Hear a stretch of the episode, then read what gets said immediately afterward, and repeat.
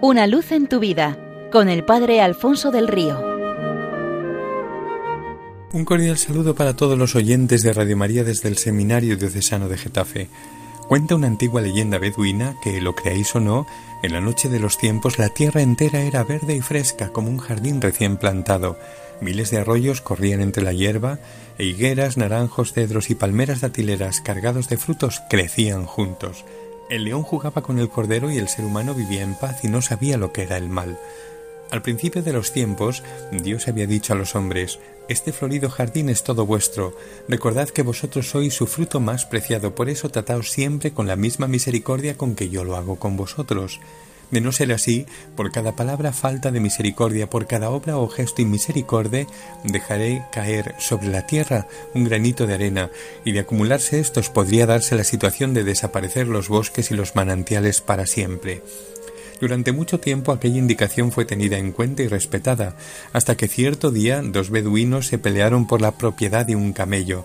Apenas pronunciaron la primera palabra y misericordia, el Señor dejó caer al suelo un grano de arena tan minúsculo y ligero que nadie se percató. A las palabras siguieron los hechos sin misericordia y nuevos granos de arena fueron cayendo y así el pequeño montón fue creciendo lentamente. Los hombres se pararon a mirarlo con curiosidad y preguntaron con asombro ¿Qué es esto, Señor? Este es el fruto de vuestra falta de misericordia, respondió él. Cada vez que actuáis injustamente, que alzáis la mano hermano contra hermano, que os mentís y os engañáis mutuamente, que os aprovecháis del otro, que le utilizáis o hacéis daño de cualquier forma, cada vez que le ignoráis y pasáis de largo con absoluta indiferencia, un grano de arena sigue sumándose a los otros, y de continuar así tal vez un día la cantidad de arena sea tal que recubra toda la faz de la tierra y que acabe con este vergel del que ahora disfrutáis. Pero los hombres echaron a reír diciéndose, aunque fuésemos los más malvados entre los malvados, millones y millones de años no serían suficientes para que este ligero polvo pudiera convertirse en una amenaza para la humanidad. Además, ¿quién puede asustarse de un poco de arena? Así volvieron a engañarse y a enfrentarse primero uno contra otro, después tribu contra tribu y finalmente nación contra nación, hasta que la arena acabó cubriendo praderas y campos, borrando el curso de los arroyos y arrojando lejos a los animales en busca de alimento. De esta forma se crearon los desiertos y desde ese momento las tribus humanas vagan entre las dunas con sus tiendas y camellos de un sitio a otro, echando de menos la preciosa tierra verde perdida.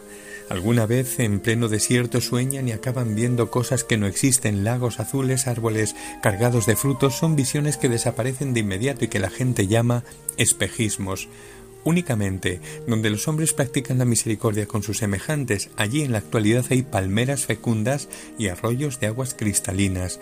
La arena no puede borrarlos, pero los circunda amenazante como el mar hace con las islas. Los viajeros llaman estos sitios oasis y se paran en ellos para encontrar descanso y reparar fuerzas, recordando las palabras del Señor a las tribus, no convirtáis este mundo verde en un desierto infinito. Y así ahora sabéis por qué los desiertos existen y por qué a día de hoy siguen creciendo en la faz de la tierra. También conocéis la manera de detenerlos. La falta de misericordia convierte un mundo que estaba diseñado como un paraíso para los hombres, un lugar de comunión con Dios y de fraternidad entre ellos, en un sitio inhóspito, bien alejado del proyecto de Dios, como por, desgracia podemos constatar cada día echando una mirada a las noticias o incluso a nuestro alrededor en nuestra propia vida.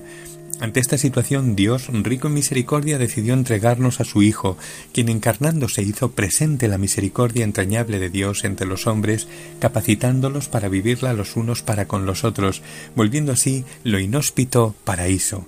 Esto es lo que estamos celebrando los días de la Pascua, que Jesucristo hace nuevo el corazón del hombre y renueva la creación entera. Ello le ha costado la entrega de su propia vida, pero gracias a esa entrega, la misericordia del Señor llena la tierra y lo transforma todo, todo lo hace nuevo. Como el apóstol Tomás, que tocó la fuente de esa misericordia, el corazón abierto del resucitado, hagamos nosotros lo mismo. Seamos de Cristo, sola y enteramente de Cristo, para siempre de Él, frenando el avance de los desiertos, con el amor que se nos transmite desde esa fuente que es el corazón abierto de Cristo hasta el nuestro. Feliz Pascua de Resurrección, feliz día de la Divina Misericordia. Una luz en tu vida, con el Padre Alfonso del Río.